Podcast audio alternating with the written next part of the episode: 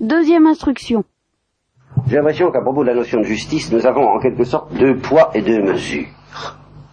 Quand il s'agit de la vie éternelle, de Dieu, de la rétribution définitive de tous nos actes pour l'éternité, eh bien, nous avons tendance, tous, à souhaiter que justice ne soit pas faite, au fond. Hein, c'est évident. Nous accueillons comme des libérateurs tous les messagers, sans trop distinguer s'ils sont authentiques ou non, s'ils sont de la trempe de Thérèse de l'Enfant Jésus, ou s'ils sont de la trempe de ceux qui bénissent tout et qui nous disent ne vous inquiétez pas, ça s'arrangera, que j'ai évoqué également la dernière fois. De toute façon, tous ceux qui se présentent devant nous en nous disant euh, n'ayez pas trop peur de la justice, nous les accueillons un peu comme des libérateurs. Et quand il s'agit de certains crimes, de certaines euh, atrocités qui nous bouleversent tout de même violemment, eh bien, on est tenté de dire à ce moment-là, ah, c'est pas la même chose. Voilà. Et alors, à l'égard de ces choses-là, non, quand même, il faut savoir à qui la faute, et il y a quelque chose en nous qui réclame que celui qui est responsable de cela paye. Et ça va tellement loin que si les médecins arrivent et qui vous démontrent, ou qui croient vous démontrer, que même à la rigueur les, les bourreaux d'Auschwitz, cette personne qui laisse mourir de faim ses domestiques, ou d'autres, euh, enfin tout, ça, quoi, tout, euh, les, les, les, amants diaboliques de Chester, les, les, parents qui torturent leurs enfants, tout ce que vous voudrez. Eh bien, si les médecins arrivent et puis qu'ils vous disent, eh bien, euh, ce sont des déterminismes psychophysiologiques, ces gens-là ne sont peut-être pas complètement irresponsables, mais ils ne sont peut-être pas tellement responsables que ça. Faut tout de même pas exagérer, il faut être indulgent. Alors, qu'est-ce qui se passe chez beaucoup d'entre nous, surtout des esprits contemporains? Cette responsabilité que la science semble vouloir nous suggérer qu'il faut en décharger l'homme, alors on la retourne contre Dieu le, sentiment de justice, au fond, est à la base d'un certain nombre d'accusations contre Dieu, d'un certain nombre de révoltes contre Dieu et d'un certain nombre même de refus de croire en Dieu. Enfin, selon le thème archibanal que vous avez entendu et peut-être euh, été tenté de prononcer vous-même, si Dieu existait, il ne permettrait pas que. Vous voyez? Je ne sais pas, je crois que c'est euh, Bergman d'ailleurs qui disait j'aime mieux penser que Dieu n'existe pas parce que s'il existait, je lui en voudrais trop. Mais qu'est-ce qui crie dans Bergman à ce moment-là? Et qui lui fait repousser l'éventualité d'avoir affaire à Dieu, mais c'est le sentiment de justice. Il a l'impression que les choses vont tellement mal dans le monde, il y a des choses qui le prennent à un tel degré à la gorge, et il éprouve tellement le besoin de trouver un responsable que il se rend compte que c'est à ce niveau-là, au niveau de l'organisation générale de la planète, qu'il faudrait chercher le responsable, que ça ne peut être que Dieu, et alors, s'il existait, qu'est-ce qu'il prendrait? Il passerait un, sale quart d'heure entre nos mains, parce que nous avons tendance à considérer que c'est lui qui est responsable. Alors, bien sûr, les théologiens, les prêtres chrétiens vous expliqueront, vous ont expliqué, je vous ai expliqué moi-même que c'est une déviation invraisemblable que d'accuser Dieu de la présence du mystère du mal dans le monde.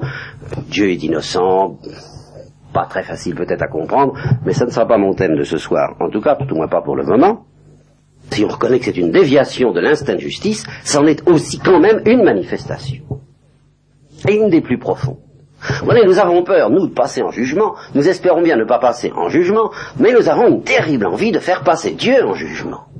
Et je dis que cette envie n'est pas simplement un désordre, il y a derrière cette requête, malgré le désordre qui consiste à vouloir se retourner contre Dieu et qui est réel, il y a que j'appellerais tout de même un besoin du jugement dernier. Comprenez? Parce que justement, ce qui arrivera au jugement dernier, c'est que Dieu se justifiera. Je ne sais pas du tout comment. Mais c'est justement ce que Paul Misraghi, dont je vous parlais la dernière fois, c'est cela qui était son espérance. Il dit, j'espère bien, j'entends bien qu'au jour du jugement dernier, Dieu nous rendra des comptes à tous sur la manière dont les choses se sont passées, et que nous verrons, vraiment, nous verrons d'une manière éclatante qu'il était innocent, qu'il est innocent, et que tout ce qu'il a pu permettre en fait de mal, il l'a permis dans une sagesse extraordinaire, merveilleuse, et capable de tirer à tout instant un bien sûr abondant des mots les plus atroces. Mais cette espérance de Paul Misraki, c'est un besoin de justice. Alors que ceux qui se retournent contre Dieu, qui se révoltent contre lui, déclarent ne pas croire que ce soit possible, ou même comme Ivan Karamazov, qui dit bah ça serait peut-être possible, mais pour le moment je peux pas comprendre, et en attendant, eh bien je rends mon billet parce que pour le moment ça me révolte. De toute façon, il y a là un besoin de trouver à qui la faute et de lui demander des comptes. Tout ça c'est pour vous dire simplement ceci. Ou bien le bonheur éternel n'existe pas, ce que ici nous écartons, nous croyons à ce bonheur éternel, vous me dispenserez d'aborder cette question-là, n'est-ce pas? Je suppose que, étant en retraite, nous sommes entre gens qui croyons. Ou bien, à la base de ce bonheur éternel, il y a euh, la justice. Je veux dire que euh, la satisfaction de cet instinct de justice est absolument nécessaire pour que nous soyons heureux. Un des éléments fondamentaux de ce bonheur éternel, c'est que chacun aura pour l'éternité la juste place qui lui revient. Et s'il n'y a pas ça, il n'y a pas de bonheur. Nous ne serons pas heureux. Il y a quelque chose en nous de, trop profond qui réclame cela. Pour qu'on puisse dire qu'on soit heureux si on ne peut pas dire cela. Vous voyez, euh, c'est pour ça que je veux vous réconcilier avec la justice. Vous en avez besoin. Vous pouvez peut-être avoir peur des conséquences particulières de la justice sur votre cas particulier. Oui, moi aussi. nous en sommes tous là. Mais qu'il n'y a pas de justice en général, nous ne pourrions pas le supporter.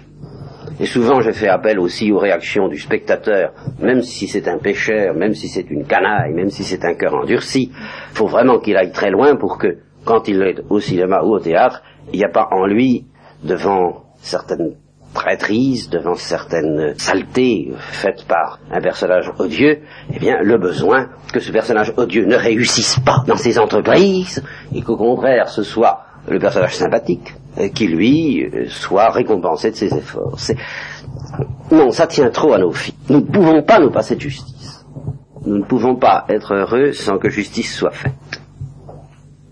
Et en particulier à l'égard de ces choses lourdes, ténébreuses, écrasantes qui quotidiennement oppriment l'humanité.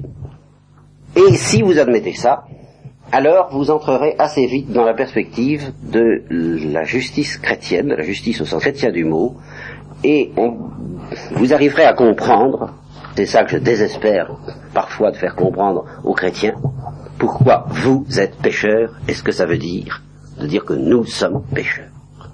Là, il y a un malentendu entre le Christ, l'Église et les, les prêtres qui essaient de donner vraiment la doctrine du Christ, et puis ceux qui écoutent, et quelquefois aussi ceux qui enseignent et qui ne comprennent pas ce que veut dire le mot péché. Ça, c'est au fond la chose la plus difficile.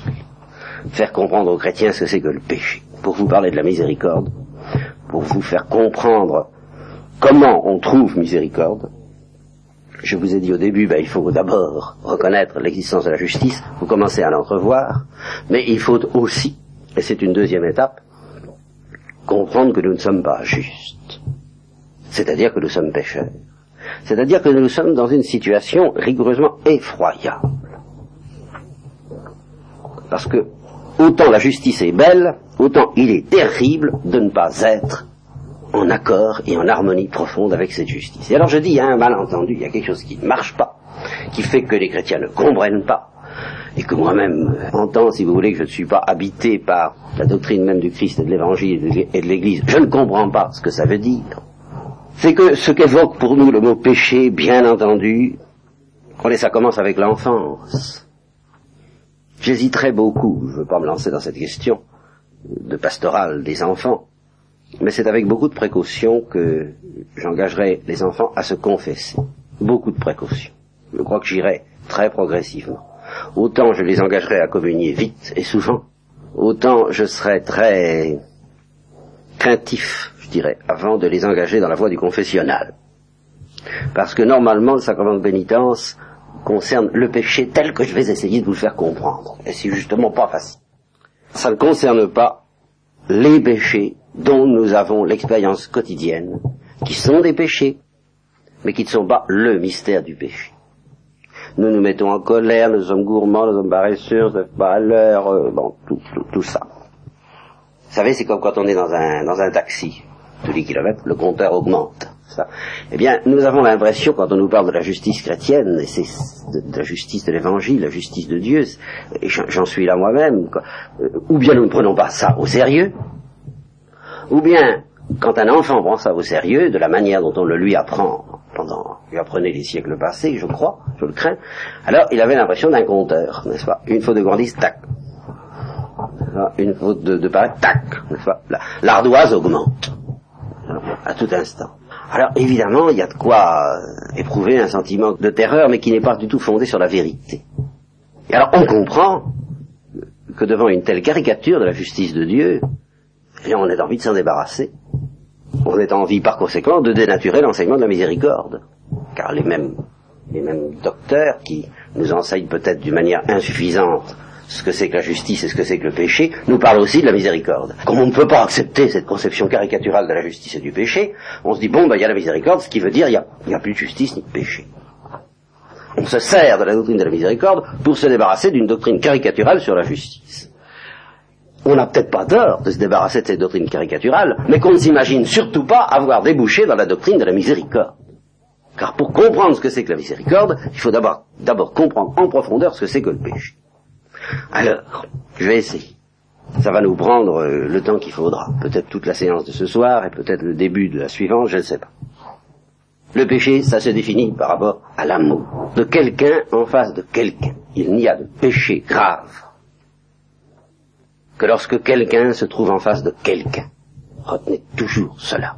Si Dieu n'était pas quelqu'un, et si nos frères n'étaient pas quelqu'un, et que par exemple, on s'avère absolument incapable d'organiser sa vie d'une manière sérieuse et avec courage, qu'on s'avère absolument incapable d'être, euh, de sacrifier, de faire les sacrifices nécessaires pour avoir, comme dit Jacques Brel dans une de ses dernières chansons, le sens des valeurs, le sens du beau, le sens du bien, le sens de, de l'Annapurna ou de l'Himalaya, enfin voyez, il y, aurait, si vous voulez, les courageux et puis les lâches, les faibles. Il y aurait les sages et puis il y aurait les fous. Il n'y aurait pas les coupables et les innocents. Ça, je voudrais que vous, c'est ça que je voudrais vous faire bien saisir. S'il n'y avait pas ce mystère d'une personne, du dialogue entre une personne et une personne, eh bien, il y aurait, euh, oui, peut-être une manière lamentable de vivre et une manière intelligente, courageuse, digne, euh, noble de vivre. Ça pourrait avoir un sens. Celui qui ne saurait pas vivre convenablement pourrait être malheureux. Comme Platon dit que celui qui ne vit pas selon la raison, selon la sagesse, est malheureux. C'est un, c'est un misérable, c'est un égaré. Il ne sait pas où est le vrai bonheur. Il croit qu'il est heureux à écouter ses passions, et il a, du fait qu'il écoute ses passions, il est en réalité un esclave qui ne connaît pas la vraie liberté. Beaucoup de moralistes développeront ce thème. Mais ce thème aboutit à dire quoi? Eh bien que euh, celui qui n'agit pas selon euh, la raison, en effet, est peut-être un fou, pas un coupable. Au sens que je me permettrai d'appeler révoltant du mot. Il n'y a rien de révoltant tant qu'on est seul en face des valeurs. Si vous êtes seul en face des valeurs, eh ben vous ratez les valeurs, vous avez la valeur, vous êtes un petit peu intelligent ou vous êtes un imbécile, vous êtes un homme courageux ou vous êtes un faible, comme on est un bon violoniste ou un mauvais violoniste. Vous savez conduire votre vie comme il faut ou bien vous la ratez. Vous êtes un raté, ou vous êtes un réussi, vous êtes un fort, vous êtes un faible. Vous n'êtes pas un innocent ou un coupable. Il n'y a rien de révoltant. Il n'y a aucune raison de se révolter contre vous. Voyez-vous, c'est ça. Alors ce que je voudrais vous faire comprendre, c'est que il n'y a de raison de se révolter contre nous que dans la mesure où nous ne rendons pas à quelqu'un de vivant, quelqu'un capable de voir, capable d'aimer, capable d'être heureux, nous, dans la mesure où nous ne lui donnons pas ce à quoi il a droit, alors là, non seulement notre attitude est folle, non seulement elle peut nous plonger dans le malheur, mais elle est coupable, révoltante et digne de condamnation. C'est exactement d'ailleurs, là je ne fais que, que traduire le sentiment du spectateur de télévision, je vous répète, en face des camps de concentration, ces choses-là. Voilà un innocent, voilà un enfant innocent, voilà un bourreau qui le persécute, eh bien, il n'est pas seulement fou, euh, détraqué, lamentable, il y a quelque chose en nous qui dit, euh, il est vraiment révoltant ce qu'il fait mérite une colère de notre part, il faudra même arriver à le dire, une colère de la part de Dieu. Ce caractère révoltant de la faute, et c'est ça que je vais essayer d'analyser, augmente avec deux facteurs. Il suppose comme condition indispensable que vous êtes en face de quelqu'un. Je vous le répète. Qu'il s'agisse de Dieu ou qu'il s'agisse d'un être humain, d'un pauvre, d'un enfant, en face de quelqu'un. Maintenant, cette faute que vous pouvez commettre en face de cette personne sera d'autant plus grande. Premièrement, que cette personne sera plus pure et plus aimante. C'est bien ces deux choses. À la fois plus pure et plus aimante, plus innocente et plus désarmée. Premier facteur. Le deuxième facteur, dans la mesure où vous serez vous plus lucide. Il est certain que dans la mesure où nous ne sommes pas totalement lucides, et je vous dirais que nous ne le sommes jamais totalement, que c'est le fond du mystère humain d'ailleurs, cela. C'est pour cela que nous sommes toujours susceptibles d'être pardonnés, de recevoir miséricorde. C'est parce que nous ne le sommes jamais totalement. Si nous l'étions totalement, nous ne pourrions plus être pardonnés. Malgré tout, il y a des degrés. C'est évident que quelqu'un qui agirait sous l'empire d'une drogue ou de Bon, enfin, c'est pas c'est pas la peine que je développe ça longtemps. Plus on est lucide, plus on est coupable. Moins on est lucide, moins on est coupable. Ça, c'est tout au moins d'une manière révoltante. Soit dit en passant, cette conception d'une culpabilité fondée sur la lucidité est une notion totalement récusée par la religion hindoue.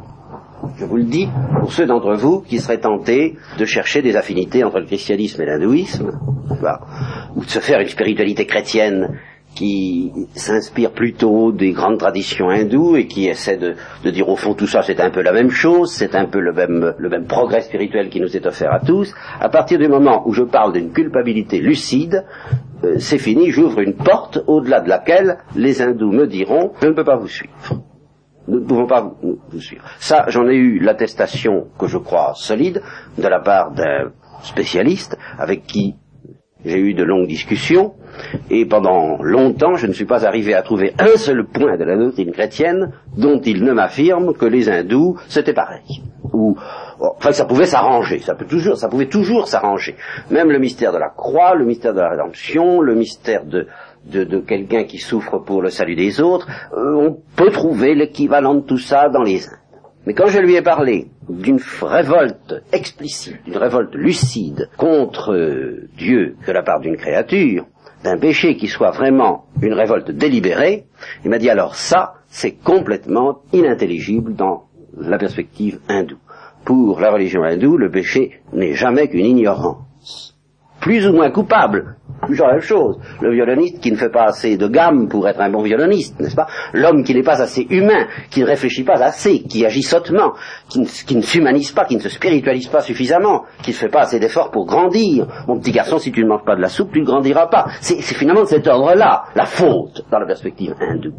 Mais c'est une ignorance peut-être coupable due à de la négligence, mais c'est toujours purement et simplement de l'ignorance, de l'inconscience.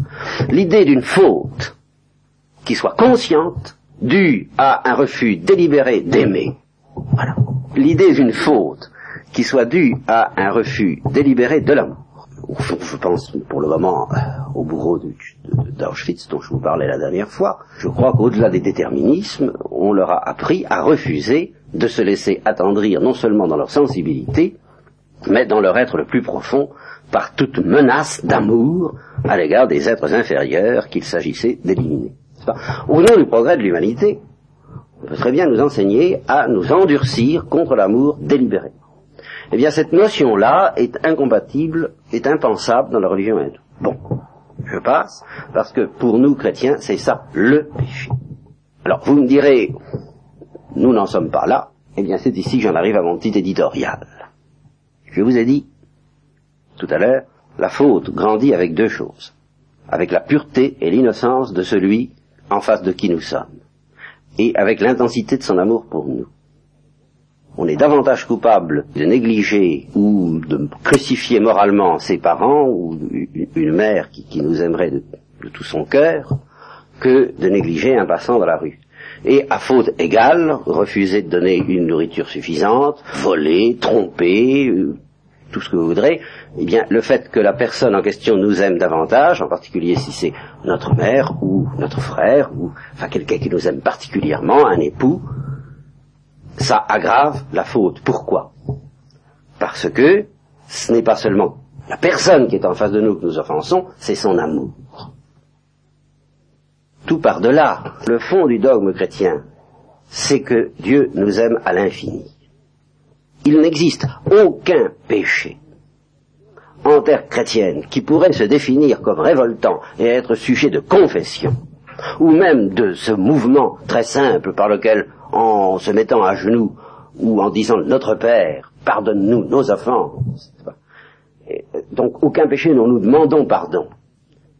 S'il n'y avait pas cette, eh ce serait inconcevable pour les chrétiens s'il n'y avait pas cet amour infini de Dieu. Je veux dire par là que s'il n'y avait pas cet amour infini de Dieu pour nous, on pourrait dire aux chrétiens, demandez à Dieu de vous aider à évoluer, à grandir, à vous épanouir. Euh, on ne pourrait pas leur dire, demandez-lui pardon. Ça ne voudrait rien dire. Alors quand vous employez ce mot-là, sachez à quoi c'est lié. C'est lié à ce dogme de l'amour infini de Dieu pour nous. Si vous supprimez ça du tableau, alors n'allez pas critiquer le complexe de culpabilité que donne la religion chrétienne. Il n'y en a plus de culpabilité. C'est simple. Il n'y a pas cette culpabilité qui finalement se réfère toujours à Dieu et au Christ, dont l'Église nous invite à prendre conscience pour en demander pardon. Cette culpabilité-là, c'est notre indifférence, notre ingratitude, notre résistance, notre endurcissement en face d'un amour infini. Un point, c'est tout, il n'y a rien d'autre.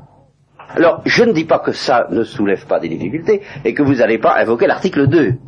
Pas? Vous avez dit article 1, la faute est d'autant plus grave que la personne que nous offensons nous aime davantage qu'elle est plus pure. Article 2, elle est d'autant plus grave que nous ne sommes pas conscients. Objection de votre part, mais nous ne sommes conscients de rien. Évidemment.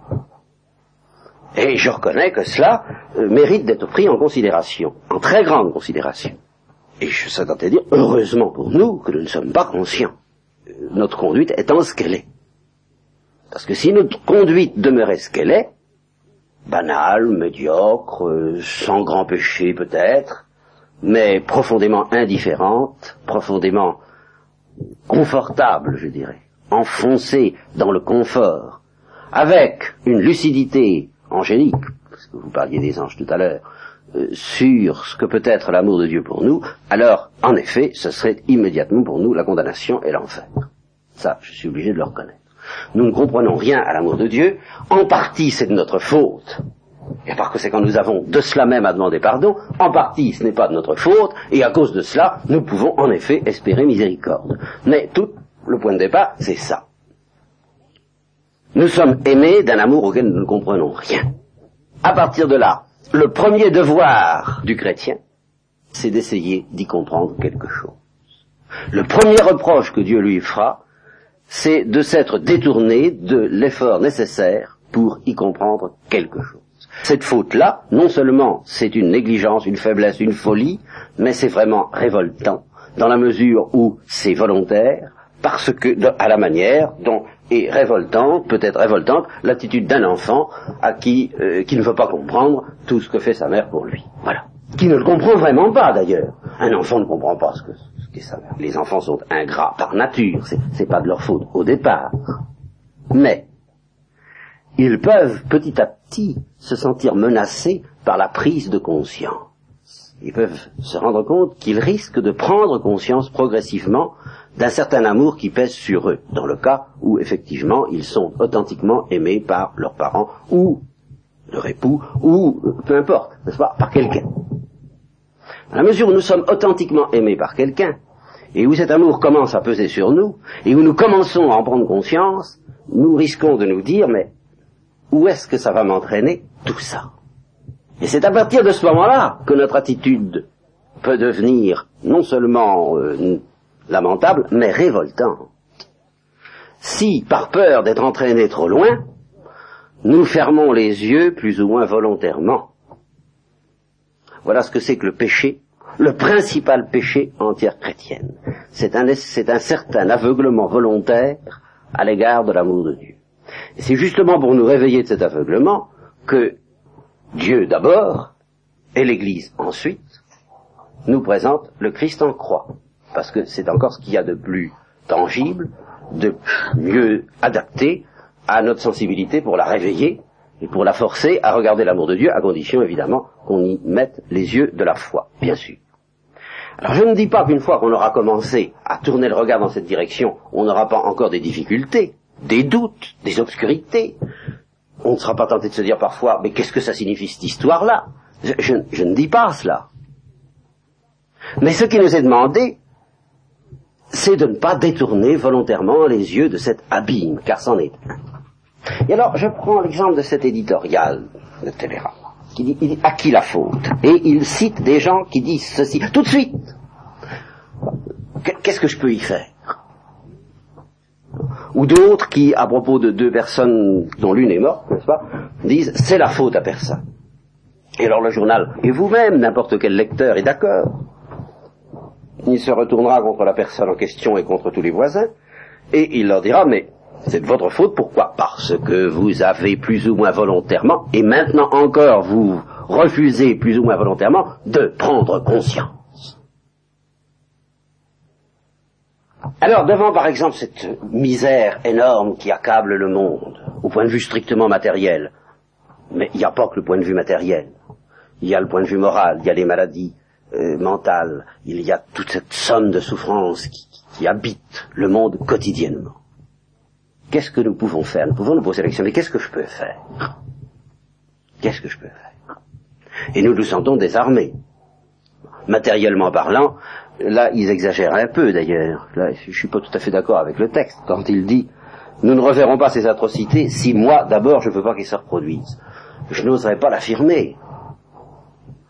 Parce que Jésus-Christ, lui, n'a certainement pas voulu qu'elles aient lieu et elles ont lieu.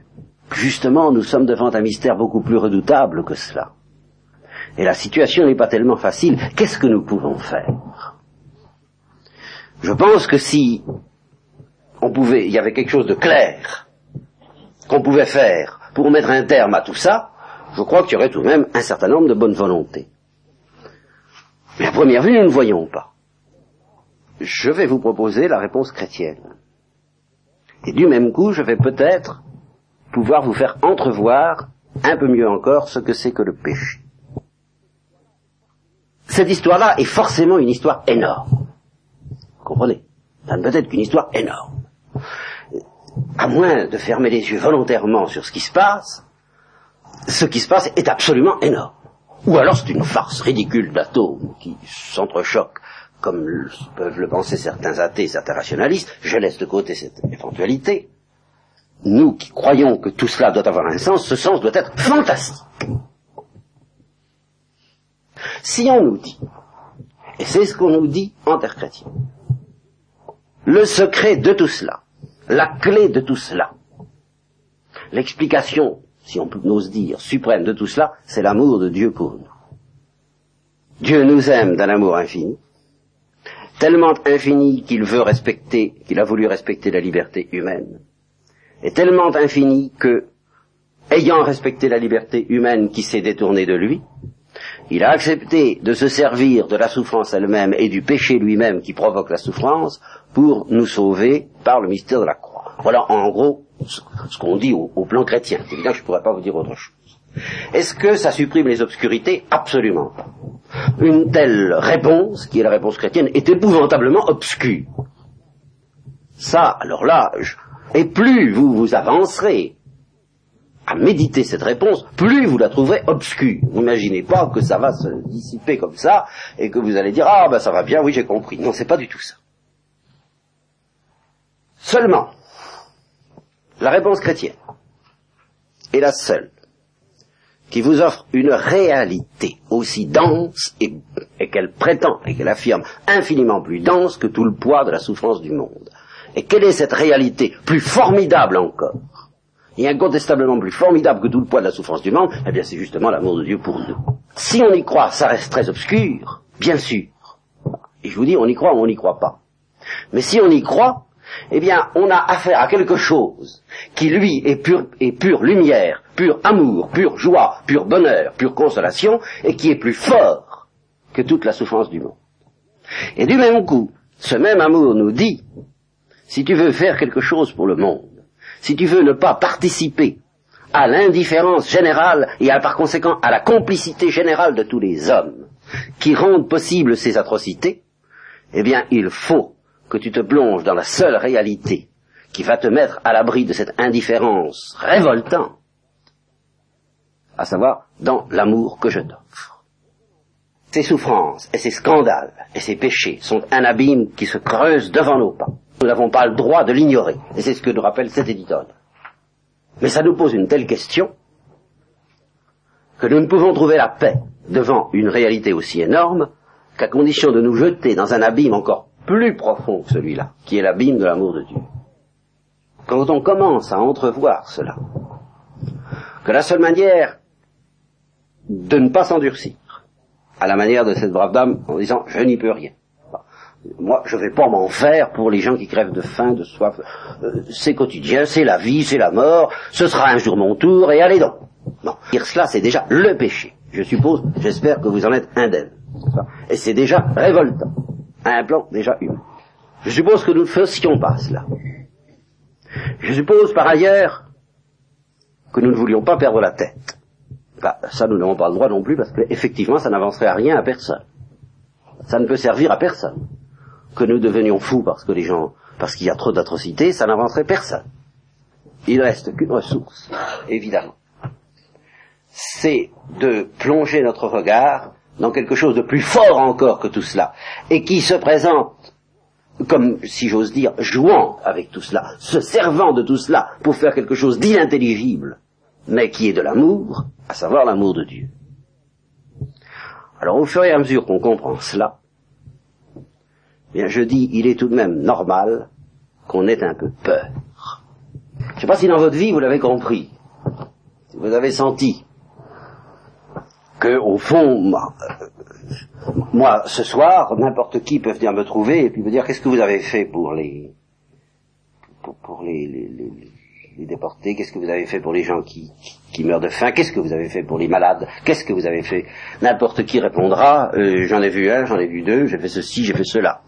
Bon, plus ou moins, chacun selon son, ses possibilités matérielles et morales. Mais question de l'interlocuteur, et les autres?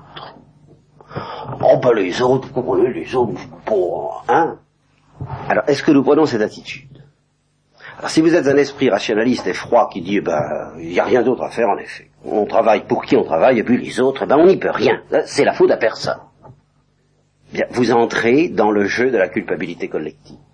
Car, si tous les hommes pensaient à ces choses-là avec une intensité d'amour suffisante, il est certain que ça changerait quelque chose. Que puis-je répondre d'authentique? Si on vient me trouver et qu'on me demande qu'est-ce que vous avez fait pour, pour tout ce qui se passe dans le monde d'épouvantable Quelle est la seule réponse authentique que je puisse faire? C'est de dire écoutez, je crois que tout cela peut avoir une fécondité qui est due à l'amour de Dieu, et j'ai essayé de me rapprocher de cet amour de Dieu. Je sais d'ailleurs que si je me rapproche de cet amour de Dieu, je risque que nous risquons tous la mort. Bah, évidemment, nous mourrons. Mais je risque d'être amené à accepter la mort, par amour, au lieu de mourir purement et simplement. Euh, ce qui change beaucoup de choses. Et ce qui pourtant ne change rien, parce que de toute façon, nous mourrons. Je sais cela. Je sais que si j'essaie de me plonger davantage dans l'amour de Dieu, je risque d'être amené à accepter la mort, à accepter de mourir, à l'accepter vraiment, pas à l'accepter comme ça, hein, mais à l'accepter vraiment, à l'assumer à dire oui. Je sais que je risque cela, mais c'est la seule chose que je puisse faire pour les hommes. J'essaie de le faire, j'essaie de plonger dans cet amour. Voilà. Euh, si je pouvais répondre cela, je serais innocent. Je ne peux pas répondre. Je n'essaie, ni vous, personne d'entre nous, personne ne peut dire j'essaie suffisamment d'entrer dans l'amour de Dieu. Mais je veux dire, il n'y a pas d'autre réponse possible. Parce qu'il n'y a que l'amour de Dieu qui puisse assumer tout ça. Lui, il peut. Nous, on ne peut pas. Seulement cet amour nous invite à entrer en lui et à entrer dans son jeu pour transfigurer l'histoire humaine. Voilà. Eh bien, il est normal que non seulement de la mort et de la souffrance, mais même de l'amour de Dieu, on ait peur. Et d'autant plus peur qu'on essaie de s'en rapprocher davantage. C'est tout à fait normal. Eh bien, c'est ici que je vais pouvoir peut-être vous faire pressentir un peu mieux je vais reprendre ce que j'ai dit au début, mais alors, après ce que je viens de dire maintenant, ça va être plus net et plus clair, ce que c'est que le péché. C'est euh, tout mouvement par lequel, ayant senti ce qui me menace, en fait de transformation, si je me laisse dévorer par l'amour de Dieu, tout mouvement par lequel je me détourne efficacement de cet amour. Si je m'en détourne d'une manière provisoire est tel que je, m'arrange pour qu'il puisse me rattraper au tournant quand il veut, c'est ce qu'on appelle un péché véniel.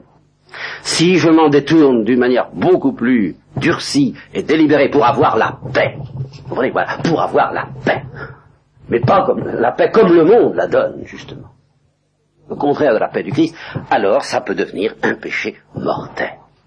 Voilà ce que c'est que le péché. Ce n'est rien d'autre. et le reste, ça suit. C'est comme la tendance. Les, péchés, les gros péchés, suivent l'attitude par laquelle on se détourne de l'amour de Dieu, et le fait de se relever de ces péchés suit l'attitude par laquelle on essaie de se plonger dans l'amour de Dieu. Un point, c'est tout. Voilà.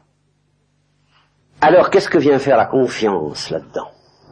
Et la certitude de la miséricorde Eh bien, justement, cette parole de confiance, cette parole ayez confiance, elle s'adresse à ceux qui commencent à pressentir ce que c'est que l'amour de Dieu et où ça peut les entraîner. Je serais tenté de dire, elle ne s'adresse pas à d'autres.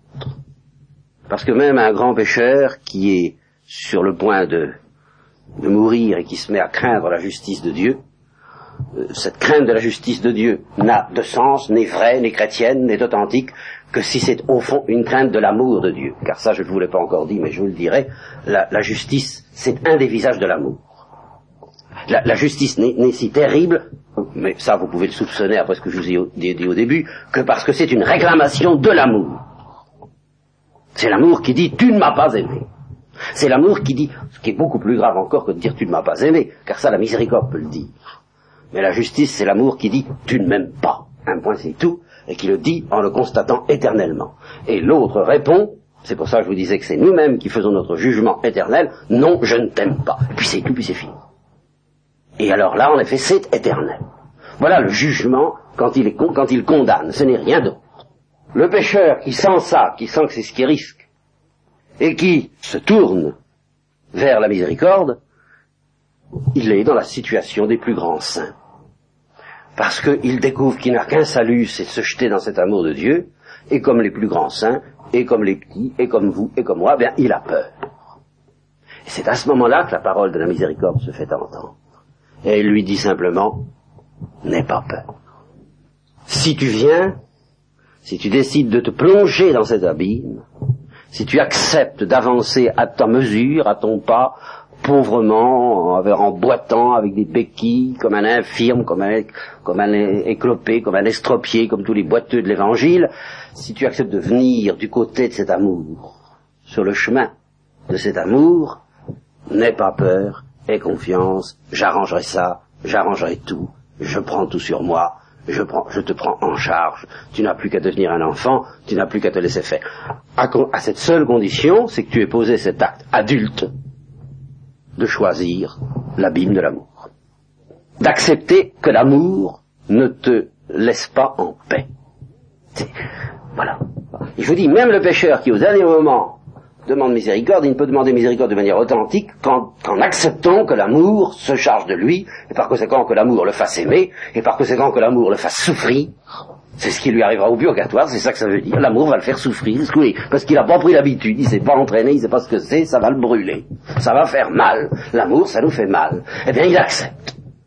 Alors, il entend la parole de la miséricorde qui lui dit, n'aie pas peur, je suis là, je me charge de tout il a d'autant plus besoin d'entendre cette parole de miséricorde qu'à partir du moment où nous nous tournons vers l'amour de Dieu, après peut-être des années pendant lesquelles nous avons décidé d'avoir la paix, je vous répète, c'est le seul péché, hein, je, suis bien d'accord, c'est ça, le péché, hein, la paix.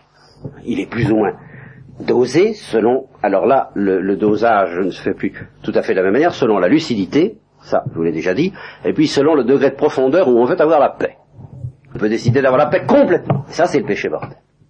On peut décider d'avoir la paix en sens qu'on veut bien qu'il nous embête, mais pas trop. Alors là, ça peut être un péché véniel, plus ou moins grave selon les cas. Comprenez pourquoi on enseigne que le péché véniel mène au péché mortel. ça, c'est forcé. Comprenez? Si le moment on ne veut pas être trop embêté par l'amour, je me rappelle quelqu'un qui me disait, le bonheur, c'est fatigant. Eh ben oui. C'est une vie épuisante que d'être constamment en prise en proie avec un amour qui peut doser les choses aussi maternellement que vous voudrez, c'est un amour infini.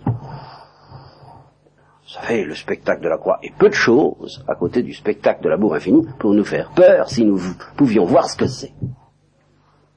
Je suppose que pendant des années, on a pris l'habitude de s'arranger pour avoir la paix, plus ou moins gravement, mais enfin pour avoir la paix. Puis on se réveille par un effet de la miséricorde de Dieu. Pourquoi et comment cette sagesse miséricordieuse vient chercher certaines âmes pour les obliger à changer d'attitude Ça, c'est vraiment le miracle des miracles et la miséricorde des miséricordes. Pour les obliger à changer d'attitude, c'est-à-dire à ne plus se défendre contre l'invasion de cet amour. Le, premier choc que subissent ces êtres, lorsqu'ils se retournent du côté de l'amour pour accepter que l'amour ne, ne les laisse plus tranquilles, c'est qu'ils voient avec épouvante ce qu'ils ont fait. Et nous en arrivons au châtiment dont parlait la personne, la dernière, la rescapée d'Auschwitz, qui disait le seul châtiment ce serait qu'ils puissent comprendre ce qu'ils ont fait. Et je vous disais, mais nous tous, si nous comprenions ce que nous avons fait, eh bien ce serait un coup rude pour chacun de nous. Et en effet, si on pouvait nous projeter une radiographie euh, psychanalytique des profondeurs de notre âme sur un écran, eh bien, euh, nous verrions que nous avons refusé l'amour. Et, et que c'est bien plus grave que tout, tout en étant exactement dans la ligne de l'endurcissement des bourreaux qui, eux aussi, veulent avoir la paix. C'est tout, rien d'autre. Ils commettent pas d'autres fautes, vous savez. Ils n'en commettent pas une autre, ils veulent avoir la paix. Alors comme il faut aller très loin dans leur cas pour avoir la paix, évidemment, il faut nier tout sentiment d'humanité la plus élémentaire. Eh bien, ils y vont jusque-là pour avoir la paix. Alors on se réveille, on accepte de ne pas avoir la paix. Eh bien, on est pris par un sentiment d'épouvante parce qu'on se dit mais j'ai crucifié l'amour, quoi. Ce que, le curé d'Ars disait à, cet homme qui sortait du cabaret, il disait ben, mon pauvre ami, vous venez de crucifier Jésus-Christ, nous comprendrions vraiment ce que ça veut dire, ce que c'est pas de la littérature, que c'est la réalité parce que nous avons refusé l'amour. Et il n'y a, a, pas besoin de faire de littérature. Si vous avez admis que le péché, en ce qui est de révoltant, c'est tout simplement quelqu'un en face de quelqu'un, et que ça devient révoltant lorsque l'un des deux aime et que l'autre ne veut pas aimer, supposons qu'on voit ça, que c'est exactement ce qui s'est passé entre Dieu et nous, et qu'on a dit non euh, sans vouloir le savoir, parce que ce serait justement se mettre en péril de lucidité que, de dire non, eh bien on soit un choc de s'apercevoir qu'on a refusé l'amour de Dieu pendant si longtemps, qu'on s'est arrangé pour se mettre à l'abri, selon la parole plus d'un goût plus ou moins douteux de Paul Claudel, n'est-ce pas? Esprit de Dieu n'entrez pas, je crains les courants d'air. Alors, euh, à ce moment-là, on a besoin d'entendre tout de suite la parole de miséricorde, de l'amour, qui nous dit, peu importe ce que tu as fait, je te pardonne tout. Vous comprenez ce que ça veut dire Alors là, oui, je t'accueille exactement comme si tu étais un ouvrier de la première heure, comme si tu avais commencé à m'aimer dès le début. Si tu acceptes de m'aimer maintenant, ce sera pareil. Et voilà ce que c'est que la miséricorde. Pour le moment, je pense reprendre un peu ce que j'ai dit là, d'une manière un peu plus théologique, si vous voulez, encore. C'est-à-dire, j'essaierai de vous expliquer comment, en effet, la justice et la miséricorde, le jugement qui condamne et la miséricorde qui pardonne, ne sont que deux visages du même amour, selon l'accueil qui lui est fait. J'essaierai d'abord de vous expliquer comment ça s'est passé dans la doctrine chrétienne, en effet, pour les anges. Parce que les anges présentent justement l'intérêt, très important pour nous, d'être d'une lucidité totale, et par conséquent de poser des actes sur lesquels ils ne reviennent jamais.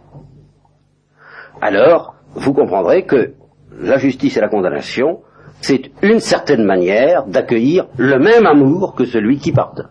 Qu'il n'y a aucun changement du côté de Dieu. Que c'est toujours, nous avons à affronter de toute façon toujours la même réalité du côté de Dieu. Et que tout le changement vient de nous, de sorte que beaucoup plus profondément encore que nous pouvions soupçonner, demeure dans toute sa profondeur la parole de Thérèse de l'Enfant Jésus à laquelle je chercherai à vous ramener toujours, n'est-ce pas? Si vous cherchez la justice de Dieu, vous aurez la justice de Dieu. Si vous cherchez la miséricorde, vous aurez la miséricorde. On a de Dieu exactement ce qu'on attend.